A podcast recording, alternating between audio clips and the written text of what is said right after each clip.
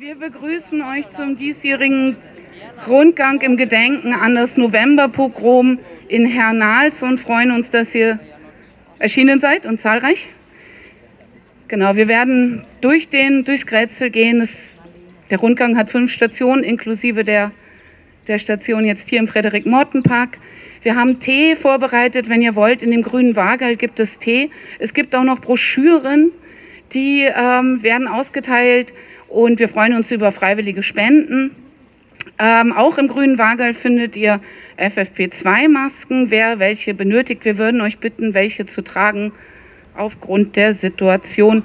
Und ähm, was es auch noch geben wird, ist Flüsterübersetzung an den einzelnen Stationen ähm, auf Englisch. Also wer einen Bedarf daran hat, wendet sich an dieser Station bitte an die Person, die winkt. Und genauso wird sich das bei jeder weiteren Station gestalten, die die winkt, die übersetzt.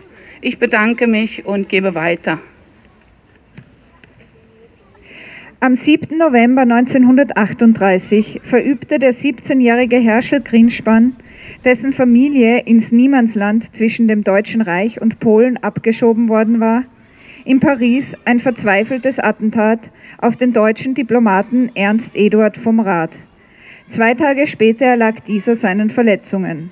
Die SA soll sich mal austoben, war angeblich Hitlers Reaktion. Goebbels gab diese Anweisung noch, am Anweisung noch am selben Abend in einer Hetzrede an die Partei- und SA-Führung weiter.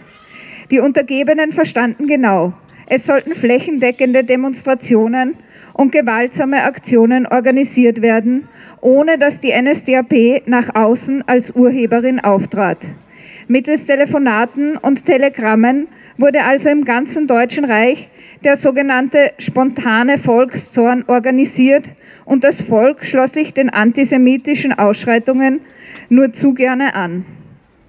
Noch in den frühen Morgenstunden des 10. November 1938 wurden auch Polizei und SS eingeschalten, um Juden zu verhaften, Wohnungen und Geschäfte zu beschlagnahmen und Synagogen und Bethäuser zu zerstören. Das Pogrom, das in Wien mehrere Tage dauerte, war weder spontan noch einzigartig. Gerade in Wien reihte es sich in den andauernden Terror gegen Jüdinnen und Juden ein, der bereits seit dem sogenannten Anschluss existierte.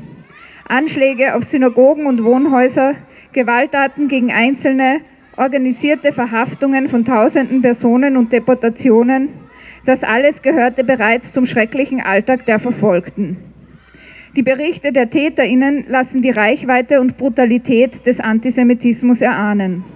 So berichtet etwa der Führer des SD-Unterabschnitts Wien über das Novemberpogrom. Mitleid mit dem Los der Juden wurde fast nirgends laut. Und wo sich ein solches dennoch schüchtern an die Oberfläche wagte, wurde diesem von der Menge sofort energisch entgegengetreten. Einige allzu große Judenfreunde wurden festgenommen. Die antisemitischen Ausschreitungen betrafen die ganze Stadt und viele weitere Orte im Land. Im gesamten Deutschen Reich wurden alleine äh, in den wenigen Tagen vom 7. bis zum 13. November etwa 400 Menschen ermordet oder in den Selbstmord getrieben. NS-Dokumente lassen für Wien auf mehrere Dutzend Ermordete, etwa 50 Selbstmorde und auf 6500 bis 7800 Festnahmen schließen. Die meisten Verhafteten waren Männer, vermutlich wurden aber auch hunderte Frauen verhaftet. 3700 verhaftete Juden wurden in das Konzentrationslager Dachau deportiert. In der Stadt wurden mehr als 4000 Geschäfte geplündert, zerstört und dann gesperrt, an die 2000 Wohnungen geraubt und 42 Synagogen und Bethäuser in Brand gesetzt. Die restlichen der insgesamt 96 jüdischen Gotteshäuser in Wien wurden fast ausnahmslos geplündert und verwüstet. Ob in einem Bezirk viele Jüdinnen und Juden lebten oder nicht, war die für die Verfolgung unerheblich. Auch in Ernals wurden Wohnungen, Geschäfte und das Bethaus zur Zielscheibe. Auch hier glitzerten die Splitter zerschlagener Fensterscheiben und ließen die Nazis höhnisch von Reichskristallnacht sprechen. Nach dem Novemberpogrom wurden Diskriminierung, Enteignung und Vertreibung systematisch fortgeführt und der jüdischen Bevölkerung endgültig die Existenzgrundlage entzogen. Noch am 12. November 1938 erfolgte das Verbot, ein selbstständiges kaufmännisches Unternehmen oder Handwerk zu betreiben und die Verpflichtung zur sogenannten Sühneleistung für das Pariser Attentat sowie zur Beseitigung der Schäden des Pogroms. Am 3. Dezember folgte die Verordnung zur sogenannten Arisierung noch bestehender jüdischer Betriebe und zum Entzug von Grundbesitz, Geldvermögen und Wertpapieren. Im Februar 39 mussten Wertgegenstände abgeliefert werden und im April verloren jüdische MieterInnen jeden Schutz. Damit begann die Ghettoisierung der mittellos gewordenen jüdischen Bevölkerung, die schließlich mit den Deportationen in die Vernichtung endete. Das Novemberpogrom 1938 war ein grausamer Höhepunkt in der Geschichte antisemitischer Diskriminierung und Verfolgung, die lange vor 1938 ihren Anfang nahm und 1945 mitnichten beendet war. Wir wollen mit unserem Rundgang daran erinnern, dass die Gewalttaten des Novemberpogroms hier stattfanden, in Wien, auf den Straßen, in den Wohnungen, Synagogen, Geschäften und öffentlichen Einrichtungen. Wir können lediglich auf einzelne Schicksale eingehen, doch hoffen wir, dass die Verfolgung durch den Bezug auf konkrete Orte ein wenig fassbarer wird auch wenn das Ausmaß dieser Verbindung von Systematik und Brutalität unfassbar bleibt. Nun noch ein paar Wörter, Worte zum jüdischen Leben in Hernals. Nach der Revolution von 1848 siedelten sich immer mehr Jüdinnen und Juden in den niederösterreichischen Vorstädten Wiens an, so auch in Hernals. 1879 gründete sich schließlich die jüdische Kultusgemeinde der Vereinigten Israeliten von Otterkring, Hernals und Neulerchenfeld. In den 1880er Jahren entstand ein Bethaus in der Gerlgasse 21, der heutigen Weißgasse in Hernals und eine Synagoge in der Hubergasse 8 in Otterkring. Die Synagoge wurde zum Zentrum des jüdischen Lebens. Außerdem wurde der orthodoxe Wohltätigkeits- und Krankenunterstützungsverein Gemilat Chesed gegründet, der später ein eigenes Bethaus und eine Talmud-Torah-Schule in der Ortliebgasse 8 in Hernals errichtete. Bald darauf wurde Hernals zu einem Teil Wiens. 1892 wurden die Vororte Hernals, Dornbach und Neuwaldeck eingemeindet und gemeinsam zum heutigen 17. Wiener Gemeindebezirk. Die jüdische Gemeinde wurde Teil der israelitischen Kultusgemeinde Wien. Da die ursprüngliche niederösterreichische Kultusgemeinde auch die Vororte Otterkring und Neulerchenfeld umfasste, blieb das jüdische Gemeindeleben in Hernals sehr mit dem des 16. Bezirks Otterkring verbunden. Die religiösen Orte und Vereinslokale in beiden Bezirken wurden weiterhin gemeinsam genutzt. In den 1910er Jahren übersiedelte der Verein Gemilat Chesed mit seinem Bethaus aus der Ortliebgasse in die Telemanngasse 8. Da werden wir auch später noch hingehen. Im 20. Jahrhundert entstanden noch weitere Vereine, so gab es in der Hormeiergasse 7 das jüdische Volksheim Bet Ham, in der Frauengasse 9 waren zionistische Vereine untergebracht. Die Organisation zionistischer Frauen Österreichs und der Club junger Zionisten Brit Sion hatte hier, hatten hier ihre Bezirkslokale für Otterkring und Hernals. Neben dem religiösen Leben und den zionistischen Aktivitäten gab es auch ein kulturelles jüdisches Leben in Hernals, das sich vor allem in Kinos und Cafés abspielte. Auch darüber werden wir später noch mehr hören. In den 1930er Jahren lebten ca. 3000 Jüdinnen und Juden in Hernals. Sie stellten 3,6 Prozent der Bezirksbevölkerung und waren damit verhältnismäßig wenig, ähm, denn der Wiener Durchschnitt lag bei 9,4 Prozent. Verfolgung und Vertreibung nach dem sogenannten Anschluss im März 38 führten dazu, dass 1939 noch 766 Jüdinnen und Juden in Hernals wohnten. Dazu kamen noch circa 900 Personen, die die Nazis als jüdisch verfolgten. Laut der Datenbank des Dokumentationsarchivs des österreichischen Widerstandes wurden 419 Personen mit letztem Wohnsitz in Hernals Opfer der Shoah. Allerdings diese Zahl schließt die Hernalser Jüdinnen und Juden nicht mit ein, die vor ihrer Deportation gezwungen wurden, in eine sogenannte Sammelwohnung in einem anderen Bezirk zu ziehen. 1946 lebten nur noch 75 Jüdinnen und Juden in Hernals und 2001 waren 72 Hernalserinnen eingetragene Mitglieder der israelitischen Kultusgemeinde. So, ich lese was zu Frederik Morton vor. Frederick Morton, geboren am 5. Oktober 1924, entstammte der Fabrikantenfamilie Mandelbaum und wuchs in Hernals auf. In der Geblergasse besuchte er das heute noch bestehende Bundesgymnasium.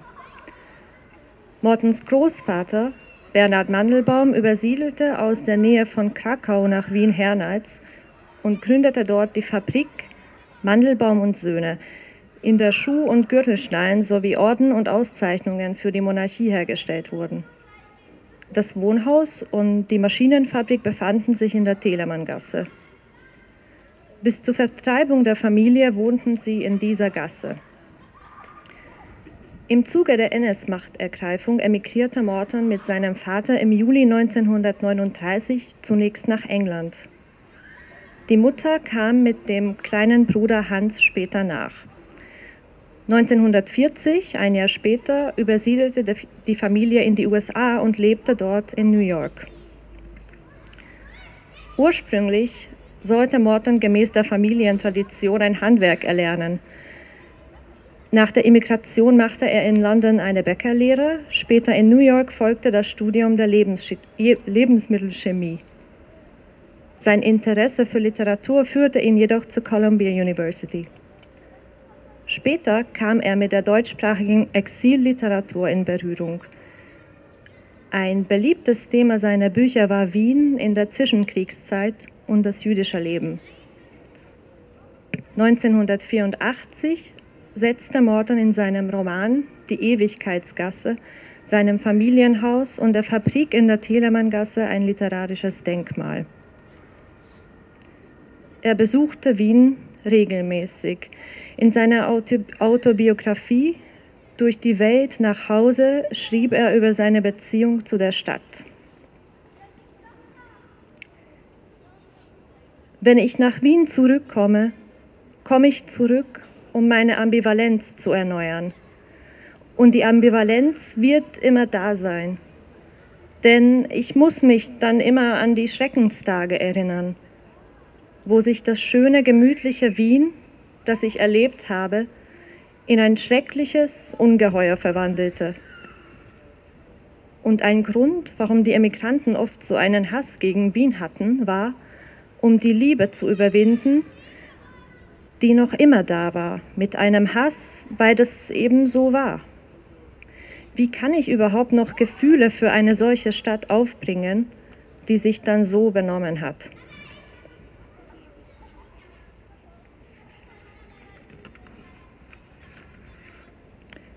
Auf Einladung seiner ehemaligen Schule in der Geblergasse, des Hernalzer Gymnasiums, kam Morton 2011 erneut nach Wien. Anlässlich dieses Besuches kam es zu einem gemeinsamen Spaziergang mit Schülerinnen und Lehrerinnen durch das Kretzel seiner Jugend. Morton ging mit ihnen seinen damaligen Weg zur Schule in der Geblergasse, zur Synagoge in der Hubergasse und zu seinem Elternhaus in der Telemanngasse 6.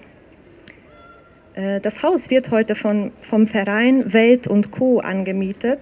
Ähm, dieser betreibt den Kunstraum Ewigkeitsgasse. Äh, Im Kunstraum finden regelmäßig Veranstaltungen zu Musik, Literatur und Zeitgeschichte statt.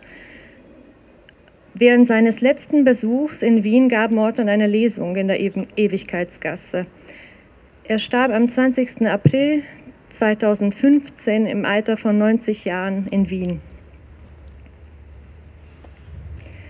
So, und jetzt gehen wir weiter zu der nächsten Station.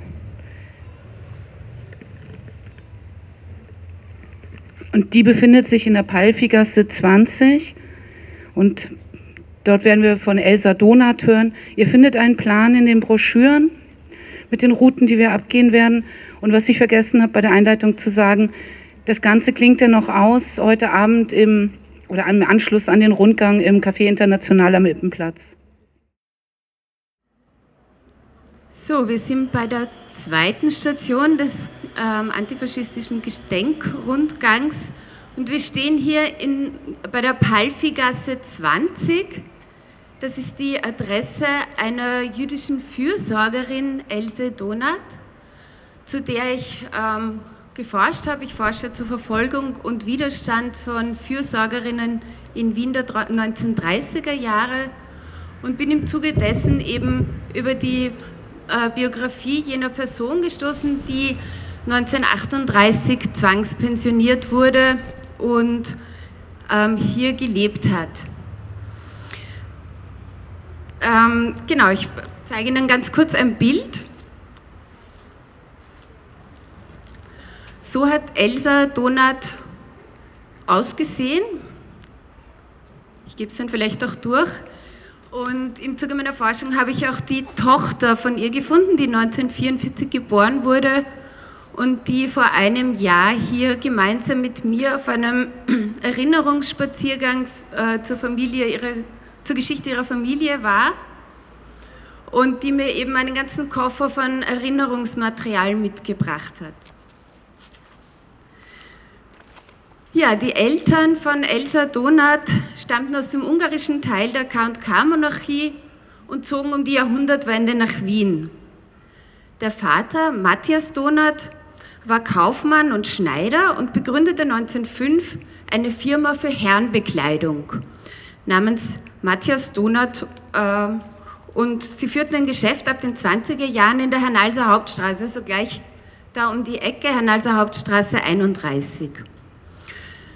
Ähm, Elsa Donat hatte noch eine Schwester, Irma, und zwei Brüder. Alle vier Kinder gingen in die äh, Schule in der Geblergasse, die ist gleich da vorne um die Ecke, da werden wir vielleicht eh vorbeikommen. genau, und hier im ersten Stock haben sie gemeinsam mit einem Dackel gewohnt. 1938 musste die jüdische Familie äh, vor dem nationalsozialistischen Regime fliehen. Die Schwestern konnten in die USA und nach England emigrieren. Die jüngere Schwester, eben Irma Donat, ähm, arbeitete in einer Rechtsanwaltskanzlei und heiratete dann äh, Dr. Hans Strauß und konnte mit ihm 38 in die USA ausreisen. Elsa Donat, die eben als Fürsorgerin bei der Stadt Wien gearbeitet hatte, floh nach England. Sie kam im Mai 1939 äh, in London an wo sie von einer jüdischen Flüchtlingshilfsorganisation unterstützt wurde und gegen ihren Willen eine Umschulung zur Hebamme gemacht hat. Im März äh, 1940 hat sie dann ähm, einen geflüchteten Kämpfer aus dem spanischen Bürgerkrieg kennengelernt, den acht Jahre jüngeren ähm, ah, Entschuldigung, 1940, genau, äh, lernte sie dann den Kämpfer aus dem Spanischen Bürgerkrieg kennen, ähm, Antonio Martinez. Und die haben dann 1941 in äh, London geheiratet. Sie hat dann 1942 wieder in einem Kinderheim arbeiten können, in den Hampstead Nurseries. Manche kennen sie vielleicht, dort, die hat Anna Freud unter anderem mitbegründet. Die Eltern und die Söhne Erich und Fritz Donat versuchten vergeblich eine Ausreise zu erwirken. Sie sind dann 1939 nach Brüssel geflohen. Zwischen den Schwestern und den Eltern und den Brüdern bestand ein regelmäßiger Briefkontakt. Die Briefe von Elsa Donat aus den Jahren 1939 bis 1942, insgesamt etwa 60 Briefe und 10 Postkarten, sind eben erhalten.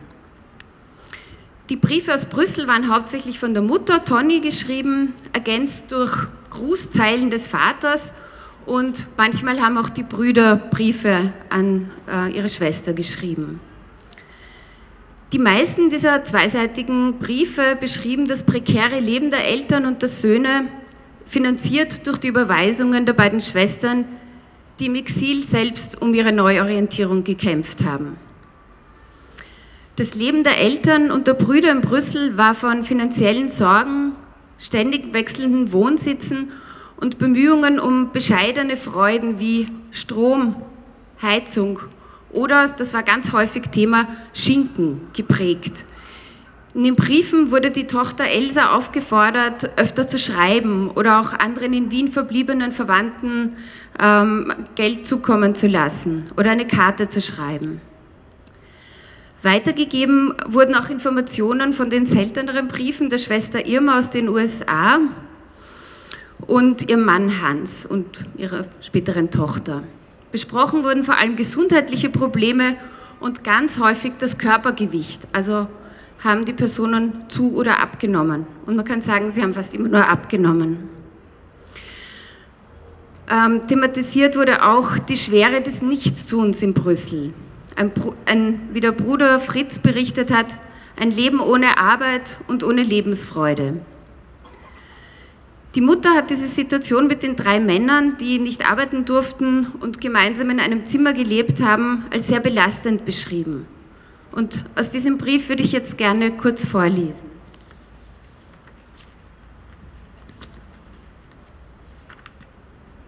Also ich zeige ihn kurz vorher noch her.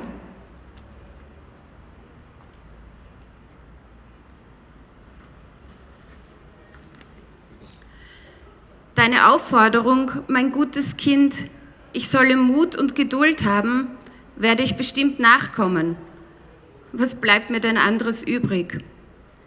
Wenn ich mir diese drei Männer, mein eigenes Fleisch und Blut besehe und mit mir den Gedanken vorstelle, äh, was mit ihnen passieren würde, wenn ich nicht ständig einspringen würde, ähm, es gibt einfach für mich nichts anderes, als fest am Lenkrad zu bleiben, solange es die Vorsehung bestimmt.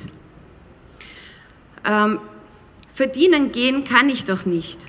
Mein geliebtes Kind und du Du wirst es mir ermöglichen, wenn du dir ein paar Schilling wegsparen kannst äh, und mir zur Ermöglichung des Allernotwendigsten schicken mögest. Nur einzig mir und allein ähm, auf die bewusste Weise.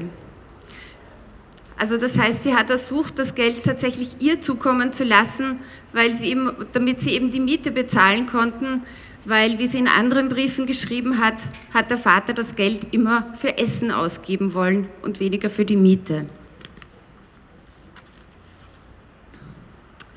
Ähm, Erich und Fritz, also die Brüder, bemühten sich um eine Einreise in die USA. Erich schrieb im November 1939 davon, dass er bereits ein Affidavit für die USA zugesichert habe und auf einer Warteliste für ein Visum stehe. Und auch aus diesem Brief möchte ich gern kurz vorlesen.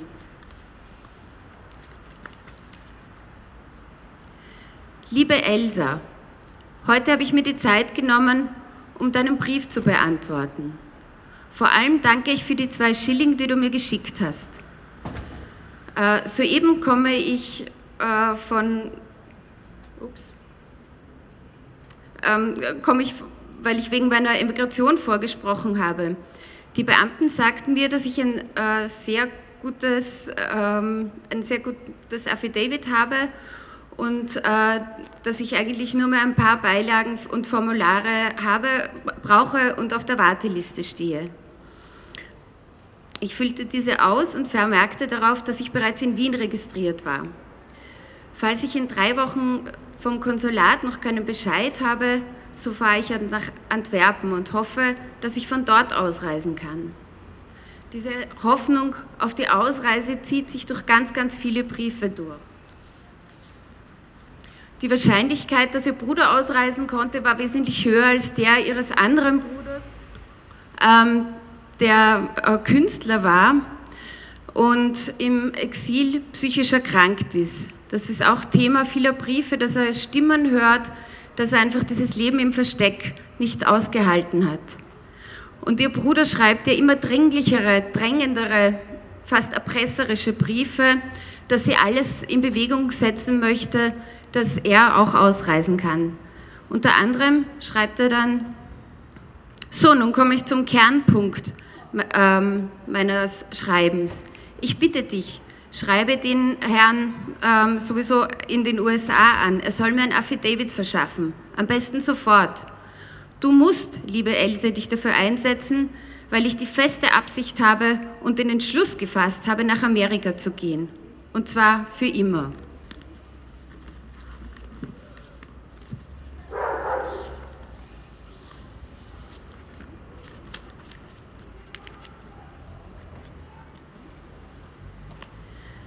Ja, das war nicht so einfach, ähm, denn ähm, diese drei Briefe, die immer dringlicher wurden und die Ausreise immer notwendiger erschienen ließen, ähm, erreichten Elsa zwar, gleichzeitig erreichten sie auch Briefe der Mutter, die gesagt, die sie gewarnt hat, ähm, weil man eben mögliche Spitalskosten nicht ausschließen könnte.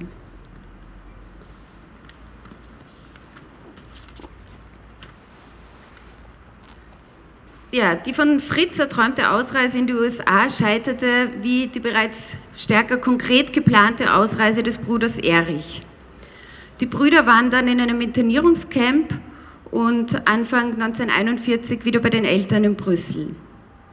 Ab Sommer 1942 war die ganze Familie in einem Sammellager, ähm, aus der Juden und Jüdinnen äh, in die deutschen Vernichtungslager vernicht, äh, deportiert wurden. Während des Holocausts wurden ungefähr 25.000 Personen von dort in das äh, polnische Konzentrationslager Auschwitz deportiert. Und von diesen haben, also von dieser Deportationszug haben nur 1207 ähm, überlebt.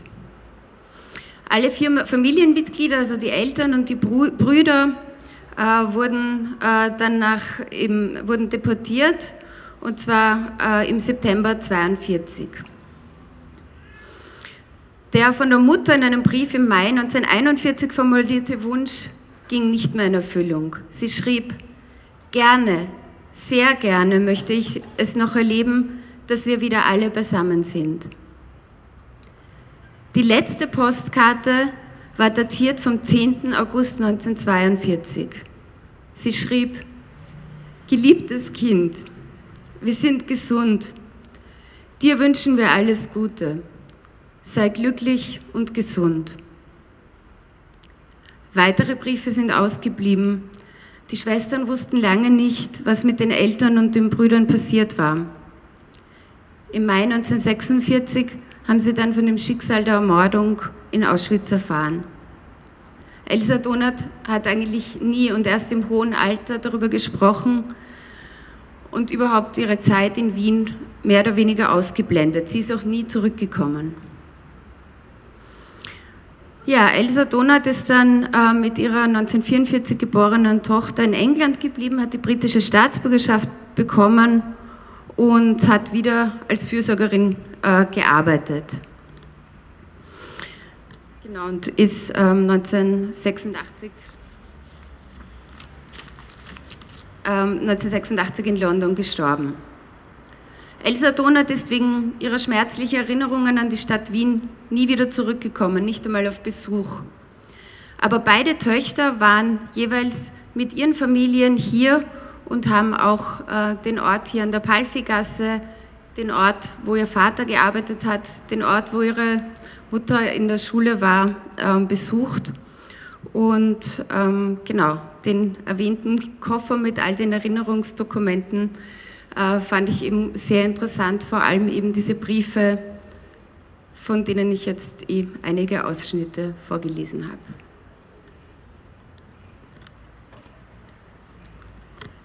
Danke. Ähm, wir gehen jetzt darauf und dann links in die Geblergasse und dann rechts in die Veronikagasse und dann immer geradeaus. Und wir können auf der Fahrbahn gehen. So, wir sind jetzt bei Station 3 angelangt in der Telemanngasse 8.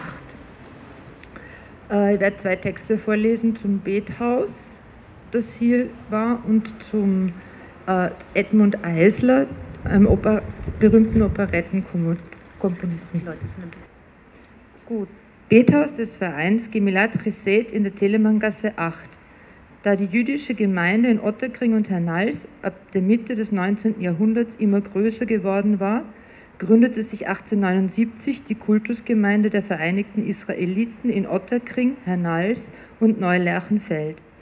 Als zentrale Anlaufstelle für beide Bezirke war sie auch zuständig für die Genehmigung der jüdischen Vereine in Otterkring und Hernals, die von Beginn an bezirksübergreifend agierten. Das erklärt, warum es im 17. Bezirk keinen eigenen Tempel gab, sondern die 1885-86 erbaute Synagoge in der Hubergasse 8 in Otterkring zum Zentrum jüdischen Lebens beider Bezirke wurde. In Hanals gab es ein Bethaus in der Gerlgasse 21, heute Weißgasse. An hohen Feiertagen wurde auch der große Saal des Vergnügungslokals Gschwandner in der Jörgerstraße immer wieder für Gottesdienste angemietet. Im Jahr 1913 mietete sich der Wohltätigkeits- und Krankenunterstützungsverein Gemilat Chesed, man übt Gnade, in der Telemanngasse 8 ein. Zu diesen Vereinsräumen zählte auch ein Betraum für die Mitglieder. Der Verein wurde 1888 anlässlich des 40-jährigen Regierungsjubiläums Kaiser Franz Josefs I. gegründet. Vereinszweck war es, in Hernals wohnhaften Jüdinnen und Juden in Not- und Erkrankungsfällen finanzielle Unterstützung zu gewähren. 1890 wurde der Vereinszweck um die gemeinsame Religionsausübung nach dem Ritus seiner Mitglieder erweitert. Das Privathaus Telemanngasse 8 befand sich im Besitz der Familie Mandelbaum, zu der auch Frederik Morten gehört. In diesem Gebäude war die Metallstanzenfabrik Bernhard Mandelbaum und Söhne untergebracht, in der Orden und Gürtelschnallen hergestellt wurden. Die Firma expandierte und kaufte das Haus Telemanngasse 4 für neue, größere Werkstätten an und die alte Werkstatt, und die alte Werkstatt wurde dem Verein Gemilat Reset als Betraum zur Miete überlassen. Der Verein übersiedelte später in die Ortliebgasse 8, wo eine Talmud-Torah-Schule eingerichtet wurde. Das Vereinsbethaus in der Telemanngasse 8 bestand bis zum Novemberpogrom 1938 und wurde, wurde in den frühen Morgenstunden des 10. November zerstört. Der Verein Gemilat Chesed wurde 1940 von den NS-Behörden aufgelöst und aus dem Vereinsregister gelöscht. Ein Vermögen von 377,96 Reichsmark, äh, ca. 96,91 Euro, wurde nach Abzug von Aufbauumlage und Verwaltungsgebühren an die israelitische Kultusgemeinde überwiesen. Der Verein wurde nach 1945 nicht wieder gegründet. Die, die Gedenktafel wurde 1995 angebracht. Jetzt die zweite Station in der Telemanngasse 8 äh, zu Edmund Eisler, Komponist. Edmund Eisler, geboren am 12.03.1874, wuchs in der Kaufmannsfamilie Eisler in der Telemanngasse 8 auf. Eigentlich sollte er Ingenieur werden, aber nachdem sich ein Jugendfreund für ihn eingesetzt hatte, durfte er doch das Konservatorium besuchen. Seine musikalische Laufbahn begann er als Klavierspieler im Salon von Bertha von Suttner. Es war der Beginn der Karriere eines der bekanntesten österreichischen Operettenkomponisten der Zwischenkriegszeit. Zwischen 1901 und 1938 komponierte er 60 Operetten und zahlreiche Lieder. Seine Musikstücke waren äußerst beliebt. Allein die Noten zu Küssen ist keine Sünd verkauften sich in Wien 100.000 Mal. Gemeinsam mit Oskar Strauß arbeitete er ab 1910 als Hauskomponist für das später von den Nazis enteigneten, enteigneten Bürgertheater in der vorderen Zollamtstraße 13. Seine Kompositionen wurden im damals bedeutenden Musikalienverlag Josef Weinberger in der Malerstraße 11 verlegt. Auch dieser wurde vor 1941 enteignet. 1924 erhielt Eisler das silberne Ehrenzeichen der Republik Österreich, 1934 das goldene. 1927 wurde er zum Ehrenbürger der Stadt Wien ernannt. Die Gedenktafel, die ist da an der Ecke von, an diesem Haus, wurde zur Zeit seiner großen Erfolge am Haus Telemanngasse 8 angebracht, in der NS-Zeit entfernt und im März 1949 auf Betreiben des Bezirksmuseums Hernals wieder montiert. Seine Operette Die Goldene Meisterin war eine der Lieblingsoperetten Hitlers, bis dieser entdeckte, dass Musik Edmund Eisler und Libretto Fritz Löhner-Beder von Juden stammten. Die Aufführung von Edmund Eislers Werken war, wie auch von allen anderen jüdischen Komponisten während der Nazidiktatur verboten. 1897 hatte Edmund Eisler die Katholikin Leopoldine Allnoch geheiratet und trat ein Jahr später selbst zum Katholizismus über. Das Ehepaar wohnte mit den beiden Töchtern ab 1926 in der Zeltgasse 14 im 8. Bezirk.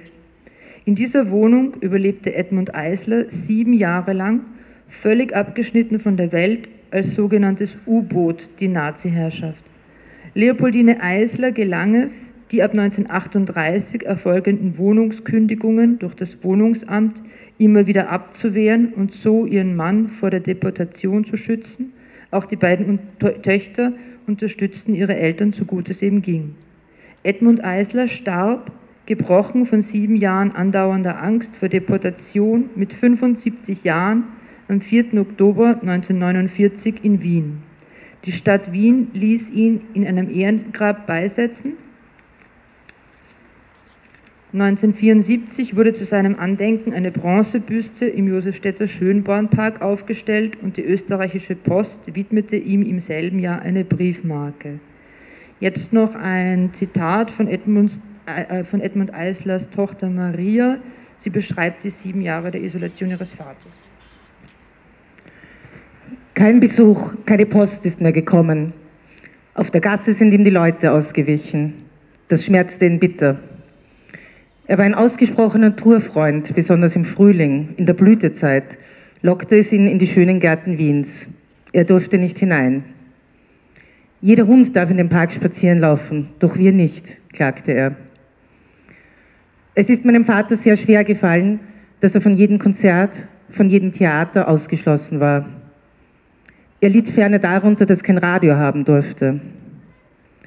Im Foyer des Theaters war anlässlich von Vaters 60. Geburtstag am 12. März 1934 eine prachtvolle, wohlgetroffene Büste von ihm enthüllt worden. Die Büste war weg. Ich war natürlich sehr betrübt und ließ nichts unversucht, um den Verbleib der Büste auszuforschen. So kam ich auch zu Frau Peppi, der treuen Hüterin des Bühnentürls in der Drei-Hufeisengasse, und fragte sie, ob sie nichts von Papas Büste wisse. Ja, sagte sie, die Horde hat sie schon heruntergerissen gehabt. Aber mir ist es gelungen, sie zu retten und zu verstecken. Ein besonders kritischer Tag war für uns der 22. März 1945, Großangriff auf Wien.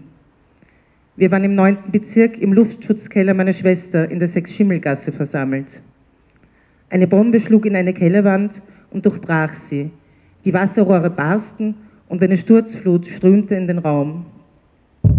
Wir schleppten uns auf die Straße, über unseren Köpfen sausten die Kampfgeschwader dahin, am Boden lagen Zeitzünder. Als wir wohl, wohlbehalten zu Hause angelangt waren, meinte Mama, es ist ein Wunder Gottes, dass wir heute glücklich durchgekommen sind. Papa hingegen erklärte, ich habe keine Angst gehabt. Ich bin ja ein echter Wiener.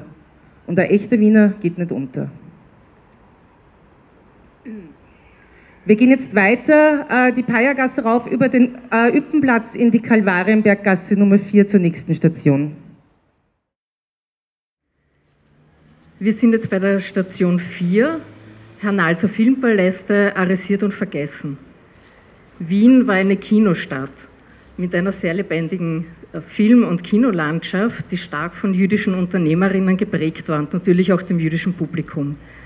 Es gab 1937 in Wien über 180 Kinos, die in diesem Jahr von knapp 26,5 Millionen Menschen besucht wurden. So war das auch in Hernals. Hier hinter mir auf der Nummer 4, Kalvarienberggasse Nummer 4, befand sich das Kalvarienberg-Kino. Hier also steht jetzt ein Neubau, es ist nichts mehr vorhanden. Das Kalvarienberg-Kino war mit seinen 530 Sitzplätzen ähm, zu diesem Zeitpunkt das kleinste Hernalser Kino. Insgesamt gab es sechs Kinos in Hernals äh, mit einem Fassungsraum von jeweils 500 bis über 900 Personen. Und die müsst ihr euch als richtige Filmpaläste vorstellen. Ähm, sie hatten ein Salonorchester, eine Jazzband, einen Rauchsalon. Ähm, das Kalvarienberg-Kino warb mit modernen, tiefroten Damastapeten im Vorführsaal, ähm, Kronleuchtern, Stuckzieherrad und so weiter und so weiter und einer Heizung. Äh, nach dem Anschluss Österreichs 1938 wurden in ganz Wien insgesamt 80 Kinos arresiert, in Hernals alle sechs.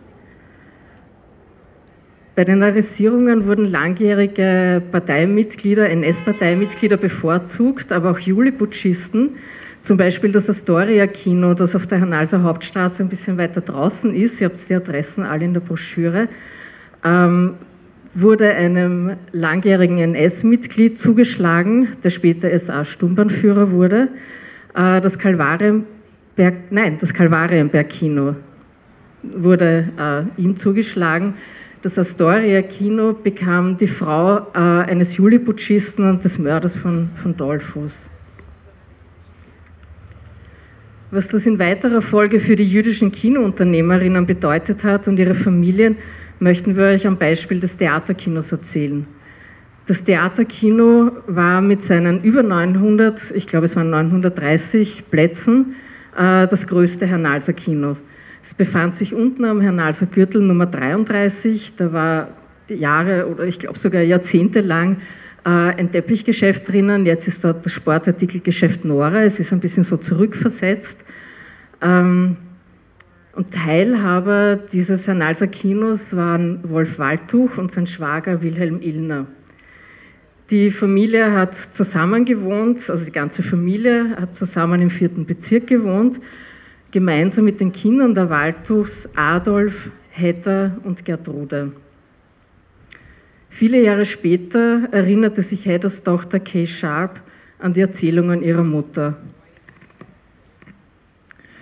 Die Kinder spielten auf dem Geländer des Schlosses Belvederes, das gleich um die Ecke von der Wohnung war. Besonders gut gefiel den Mädchen der Ausflug in den Wienerwald, wo sie wilde Erdbeeren pflückten. Wolf war Teilhaber eines Kinos am Hernalser Gürtel 33, wo die Besucher am Eingang begrüßt wurden. Es war die Zeit von Sid Charisse, Ginger Rogers und Fred Astaire. Er verdiente gut und Wilhelm Illner arbeitete mit ihm zusammen, arbeitete mit ihm zusammen. Dann zerstörte Hitler ihr ganzes Leben.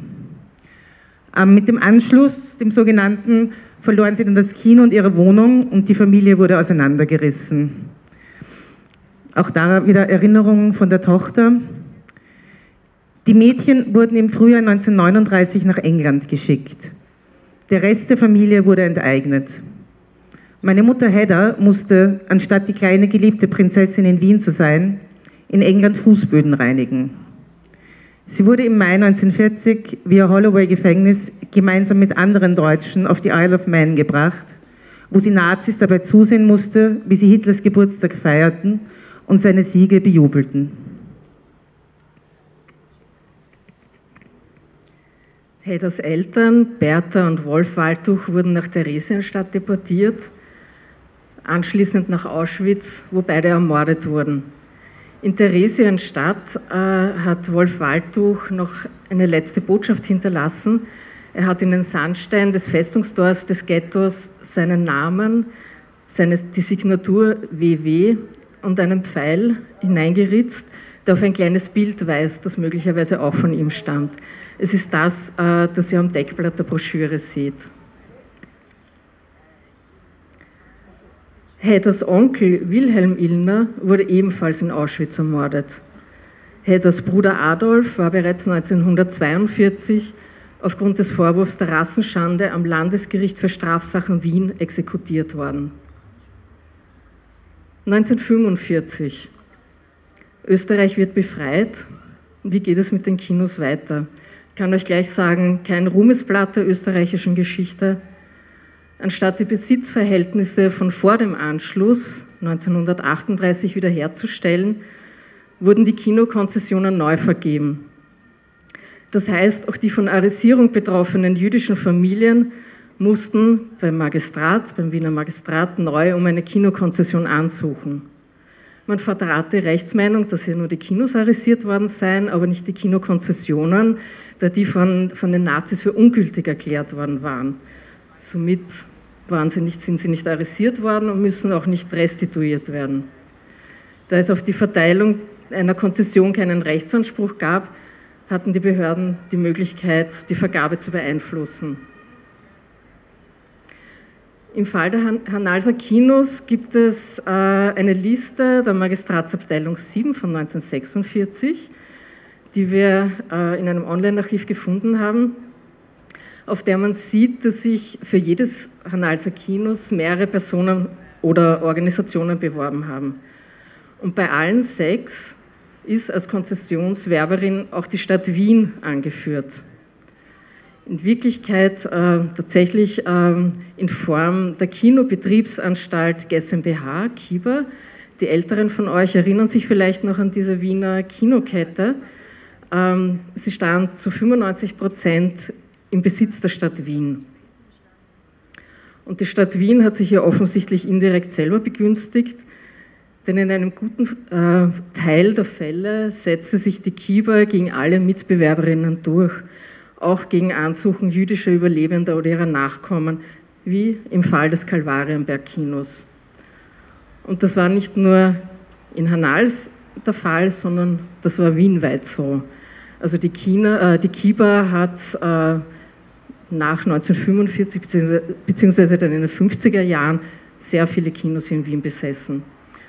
Äh, der interimistische Leiter dieses Kinos, des Kalvarienberg-Kinos, hat auch angegeben, dass er von einem Vertreter der Gemeinde Wien unter Druck gesetzt worden ist, gegenüber der amerikanischen Militärbehörde nicht zu sagen, dass, das, dass dieses Kino arrestiert worden ist.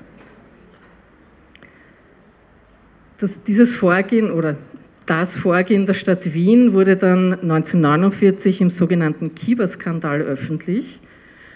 Als ehemalige nationalsozialistisch belastete Kinobetreiberinnen ihre in der NS-Zeit erworbenen Spielberechtigungen erfolgreich gegen die Kieber einklagten. Skandalisiert wurde dabei aber nicht das Unrecht, das, äh, gegen, die Fortführung des Unrechts gegen den jüdischen, gegenüber den jüdischen Überlebenden, sondern dass die AresseurInnen oder, und Profiteurinnen der Arrestierungen nach 1945 die Kinos nicht einfach hatten weiterführen können. Und das war jetzt das gesellschaftliche Klima, in dem, in dem es nur wenigen jüdischen KinounternehmerInnen gelang oder ihren Nachkommen, ihr oder ein anderes, überhaupt ein anderes Kino in Wien wieder weiterzuführen. Es sind noch sehr wenige zurückgekommen.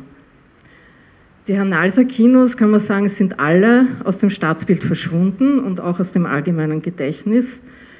Die Geschichte ihrer Arresierung und die Geschichten und die Schicksale der jüdischen Kinounternehmerinnen ist kaum erforscht.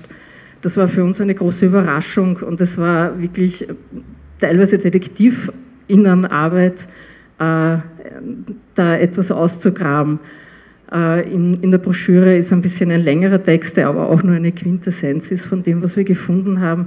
Worauf ich hinaus möchte, ist, jetzt am Schluss möchte ich eine Einladung aussprechen an alle Interessierten, sich mit diesem Teil der Wiener Stadtgeschichte auseinanderzusetzen, zu recherchieren, etwas zu schreiben. Ähm, und eine sehr schöne Sache wäre auch, wenn vielleicht der Bezirk Kanals hier Steine der Erinnerung setzen würde in, der, in Erinnerung an die jüdischen Kinounternehmerinnen. Wir gehen jetzt weiter zur Station 5.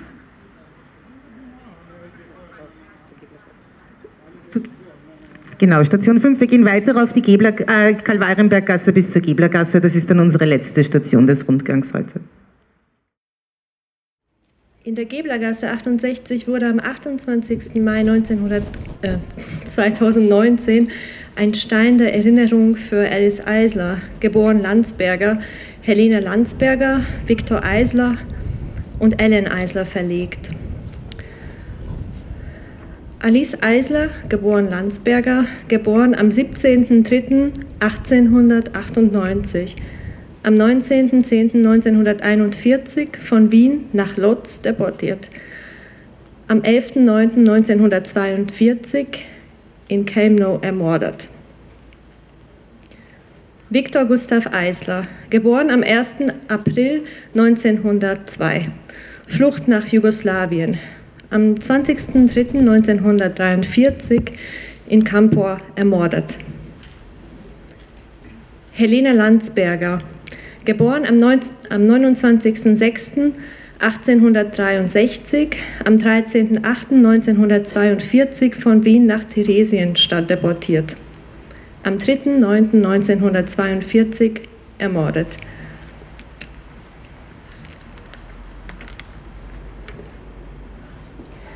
Ellen Eisler, geboren am 23.05.1929, am 19.10.1941 von Wien nach Lodz deportiert am 11.09.1942 in Kelmno ermordet.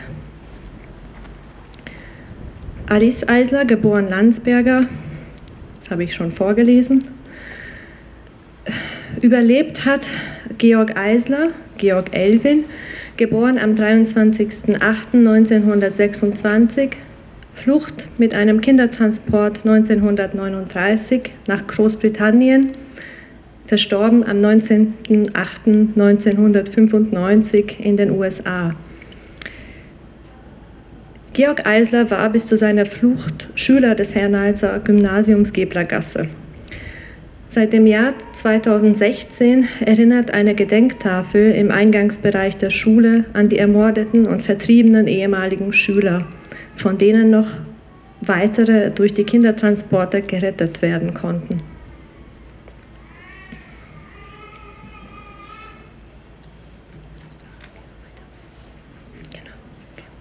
Georg Eisler, der seine Eltern und seine Schwester nie wiedersehen sollte, emigrierte zum Ende des Zweiten Weltkriegs nach New York und nahm den Namen George Erwin an.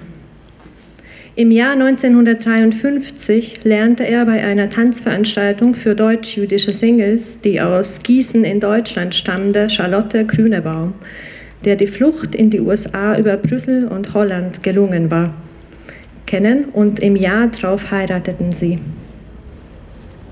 George Elvin starb am 19, am 19. August 1995, Charlotte Grünebaum-Elvin am 16. Juni 2016. Im Jahr 2002 übergab Charlotte Grünebaum-Elvin dem Holocaust Council of Greater Metro West New Jersey einen alten Koffer ihres verstorbenen Mannes wie ihre Töchter Sharon Erwin und Audrey Pensis erzählten, befand sich in diesem Koffer Fotos und Dutzend Briefe, die ihr Vater während seines Aufenthalts in England an seine Eltern geschickt hatte.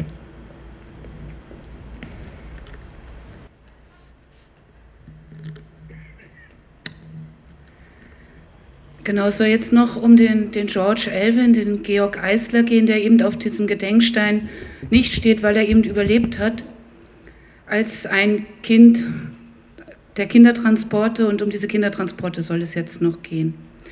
Noch vielleicht kurz, die Familie ist nicht mit dem Edmund Eisler, um den es ja bei der vierten, nein, Entschuldigung, bei der dritten Station ging, äh, verwandt. Auf jeden Fall ist uns das nicht bekannt. Die Kindertransporte fanden statt in einem, oder sind andersrum, sind ganz, ganz eng verbunden mit dem Novemberpogrom. Und sie fanden statt in einem Zeitfenster, das ein ganz, ganz kurzes war. Und es begann eben im November, Dezember äh, 1938 auch aufgrund des Novemberpogroms. Und zwar in zweierlei Hinsicht wurde, war das halt eben ein, war diese Zäsur wirksam, also für die Menschen, die verfolgt waren, für Menschen, die rassisch verfolgt waren, in den Ländern, im Deutschen Reich, in Österreich, in kleinerer Zahl in der Stadt Gdansk, Danzig, in Polen und in der Tschechoslowakei. Also auch von dort aus gab es kleinere Transporte, ähm, weil halt klar wurde, gut, okay, das, das, die Situation wird so dramatisch, es verschärft sich so, es ist notwendig, sich von den Kindern halt auch zu trennen, zumindest die Kinder halt ins sichere Ausland zu bringen. Und ähm, diese Transporte gingen halt maßgeblich nach Großbritannien. Und zwar eben in dieser Zeit von, also der erste Kindertransport ging am 1. Dezember äh, 1938 von Berlin ab und der letzte, ich glaube, Ende, also Ende August, also es war dann halt der 1. September mit Kriegsbeginn nicht mehr möglich. Ähm, genau, dass diese Transporte halt vor allen Dingen nach, nach England, nach Großbritannien gingen, hing halt auch mit der damaligen Flüchtlingspolitik zusammen. Die meisten Länder verwehrten sich gegen die Aufnahme von jüdischen Geflüchteten.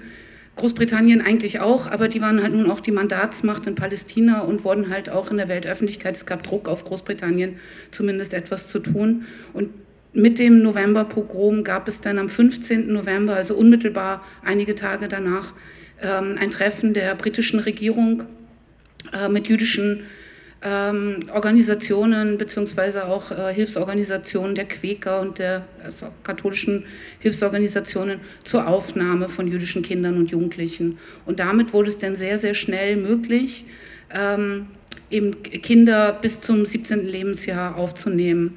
Für diese mussten sich Bürgen finden. Es war ähm, es gab auch heiße Debatten im britischen Parlament, dass halt diese Flucht nur ermöglicht werden soll unter der Bedingung, dass die Kinder, Jugendlichen keine Belastung für den, keine Konkurrenz am Arbeitsmarkt, keine Belastung für die Sozialsysteme darstellen würden. Also es mussten sich Bürger finden lassen. Diese sollten eigentlich optimalerweise deutschsprachig und jüdisch sein. Und es sollte auch geschaut werden, dass halt ähm, also Kinder aus religiösen Familien halt auch in ein religiöses Umfeld kommen würden. Das hat aber in den seltensten Fällen dann so funktioniert. Ähm, in Wien war die Situation, dass ähm, es eine ganz herausragende Person gibt, die Gertrudia ähm, Wiesmüller-Meyer hieß sie, das war eine Niederländerin, die war schon sehr vernetzt und gut organisiert ähm, und hat halt Kindern im Deutschen Reich halt geholfen und hatte Helferinnen in den Niederlanden im Deutschen Reich. Und die ist äh, im November 38 nach Wien gekommen, hatte hier ein Treffen mit Adolf Eichmann, um über den ersten Kindertransport aus Wien zu verhandeln und hat dann sehr schnell das möglich gemacht, dass halt am 10. Dezember 1938 der erste Transport von Wien-Hütteldorf abging. In der Broschüre steht leider fälschlich, mein Fehler, 11. Dezember. Die späteren Transporte gingen dann eigentlich überwiegend vom Westbahnhof ab, wo ja auch äh, heute das Denkmal an ähm, das gerettete Kind steht. Genau, die Situation für die Familien war dramatisch sowieso. Sie hat unter einem ganz, ganz kleinen Zeitfenster, also es wurde, diese Transporte waren nicht großartig angekündigt, sie gingen sehr schnell ab, sie wurden schnell organisiert. Ähm, die Menschen haben von Bekannten, von Verwandten davon erfahren, teilweise auch über die IKG, der es oblag, diese äh, Listen halt zusammenzustellen für die Kinder, beziehungsweise das Organisatorische zu übernehmen. Ähm, genau, jüdische Medien haben darüber berichtet und es ist davon auszugehen, dass halt ähm, besser situierte äh, Familien halt auch besser vernetzt waren oder darauf reagieren konnten und ihre Kinder auf die Listen bringen konnten, als jetzt ärmere Familien.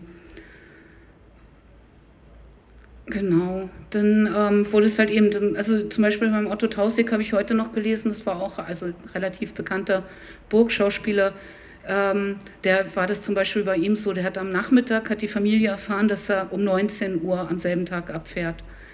Also es musste unter unglaublichem Zeitdruck geschehen, diese Organisation. Wenn noch ein bisschen mehr Zeit war, wurde halt geschaut, dass die Kinder noch Sprachkurse kriegen, weil die wenigsten ja nun auch englischsprachig waren. Ähm, und das Ganze noch, also und, und das war die organisatorische Ebene, ähm, aber dazu kam natürlich auch die emotionale, der Abschied, der unter diesem, in diesem schmalen kleinen Zeitfenster auch passieren musste. Die Kinder wurden dann ähm, eben zu Bahnhöfen gebracht. Die Transporte liefen meistens über, über das deutsche Gebiet. Das Deutsche Reich wollte nicht, dass die Transporte ähm, bzw. Die, die Schifffahrten von deutschen Häfen abgehen. Deshalb fuhren die meisten dann über Holland, einige aber auch ab Hamburg. Die Kinder wurden zum ähm, Bahnhof gebracht. Wie gesagt, das war dann meistens der Westbahnhof. Und dort waren die Abschiede nicht am Gleis möglich, das wurde untersagt. Ähm, das hätte zu, zu ähm, dramatischen emotionalen Szenen geführt. Es war auch eigentlich nur einem Elternteil oder einer begleitenden erwachsenen Person gestattet mitzugehen. Die Kinder hatten, denen wurde erlaubt, so war es zumindest in Wien organisiert, ähm, nur einen, einen Koffer mitzunehmen, einen kleinen Rucksack. Sie durften kein Spielzeug mitnehmen, keine Bücher und auch nur ein Foto war erlaubt. Viele Kinder können sich nicht daran erinnern, wie diese Transporte denn eigentlich abgelaufen sind. Viele waren noch sehr klein, ähm, andere haben es verdrängt. Es war, die Transporte gingen am Abend ab, sie waren übermüdet und ausgelaugt. Und was aber viele Kinder erinnern und auch viele beschreiben, ist, dass sie, als sie dann nach Holland gekommen sind, das so ein einschneidendes Erlebnis war, äh, dass dort Menschen freundlich waren, dass sie halt eben angelächelt wurden von erwachsenen Menschen oder halt auch Süßigkeiten oder Kakao bekommen haben. Ähm, die Kinder kamen dann nach England und das mag ich noch kurz sagen, Entschuldigung, das habe ich am Anfang vergessen. Es gab auch Kindertransporte, die in andere europäische Länder gingen, also vor allen Dingen Frankreich, Belgien, Niederlande, Schweden und die Schweiz und dort wurden die Kinder ja auch teilweise, dann, teilweise von, den, von der nationalsozialistischen Verfolgung wieder eingeholt und von dort aus deportiert. Die Kinder, die nach Großbritannien kamen, ähm, wurden erstmal in ein äh, Ferienlager, die meisten äh, untergebracht in Dovercourt und dann von dort aus halt in die Pflegefamilien verteilt. Ähm, das war so auch das damalige Bild, das äh, Familienbild war, das, das, hat sich jetzt leider nicht so viel getan, aber es wurde eigentlich gewünscht, dass die Kinder in Familien kommen. Ähm, das ging sich gar nicht aus, rechnerisch, weil es nicht genug Familien gab. Und es wurde dann später dazu übergegangen, dass halt Kinder auch in äh, Kinderheimen vor allen Dingen untergebracht wurden, was viele Vorteile auch hatte für die Kinder, weil sie in der Gruppe bleiben konnten. Geschwisterkinder konnten eher zusammenbleiben. Äh, sie hatten dort eine gemeinsame Sprache, einen gemeinsamen Erfahrungshintergrund. Es war auch vielfach so, dass halt eben also diese psychische Belastung halt aus einer Familie rausgenommen zu werden, das gar nicht vielleicht irgendwie richtig einordnen zu können, weil noch zu klein oder schon älter und in großer Sorge um die Eltern oder auch dagebliebene Geschwisterkinder, ähm, dass das ein bisschen anders dennoch mal war, wenn man, viele Kinder kamen halt in eine Familie, dann hat es dort nicht gepasst, dann kamen sie in eine andere Familie, wurden hin und her geschoben. Es war immer wieder Verlust, immer wieder Traumatisierung und das war halt in, den, in diesen Kinderheimen dann eine andere Situation. Ähm, genau. Dazu mag ich noch vielleicht kurz was sagen. Ältere Kinder, die halt eben 1941 äh, dann schon 16 Jahre alt waren, wurden interniert. Auf, wir haben schon vorher bei einem Beitrag zur äh, Familie Donat gehört von der Isle of Man. Dort gab es Internierungslager für sogenannte feindliche Ausländer. Dort waren tatsächlich auch Nazis, die halt irgendwie in Großbritannien gelebt haben. Dort waren aber vor allen Dingen natürlich die Geflüchteten auch untergebracht. Und äh, viele Kinder waren davon in der Form betroffen, dass sie genau an ihrem 16. Geburtstag dann halt in diese Internierungslager verbracht wurden. Ähm, genau. Und jetzt ja zum Abschluss fehlt mir eine Überleitung. Ähm, die Kinder haben sich auch so immer untereinander eigentlich bezeichnet. Es ist ein bisschen seltsam, wenn man da jetzt so eine Sprecherin-Position einnimmt. Aber ich habe das immer wieder in Dokumenten gefunden, dass diese Bezeichnung bei halt dann inzwischen ja sehr, sehr hoch betagten, soweit die Menschen überhaupt noch am Leben sind, aber diese Bezeichnung als, als Eigendefinition ist Kinder, das ist irgendwo geblieben. Was sehr spät erst überhaupt passiert ist, ist, dass äh, es eine Organisation gab von den Überlebenden der Kindertransporte. Das erst das erste Treffen 1989 passiert und äh, erst seitdem gibt es halt eine Vernetzung und Treffen untereinander. Und auch erst seitdem gibt es halt eine Aufarbeitung oder eine wissenschaftliche Beschäftigung mit den Kindertransporten, mit den Überlebenden. Es war halt lange, das haben natürlich nicht alle, das ist was Individuelles, aber dieses vom Survivors Guild geprägtes ähm, ähm, ja, Bild halt eben auch, dass halt ja, du hast dir ist ja nicht wirklich was Schlimmes passiert, du warst ja im sicheren Ausland. Ähm, was etwas ist, was viele Menschen halt auch als Trauma begleitet hat auch gerade die, die noch ganz, ganz klein waren beim Abschied, sich so verstoßen gefühlt haben von der Familie, diesen Abschied gar nicht für sich vollziehen konnten und dann mit einem lebenslangen, ähm, mit einem lebenslangen Schuldgefühl halt auch gekämpft haben. Irgendwas habe ich mir noch zum Abschluss aufgeschrieben, Entschuldigung.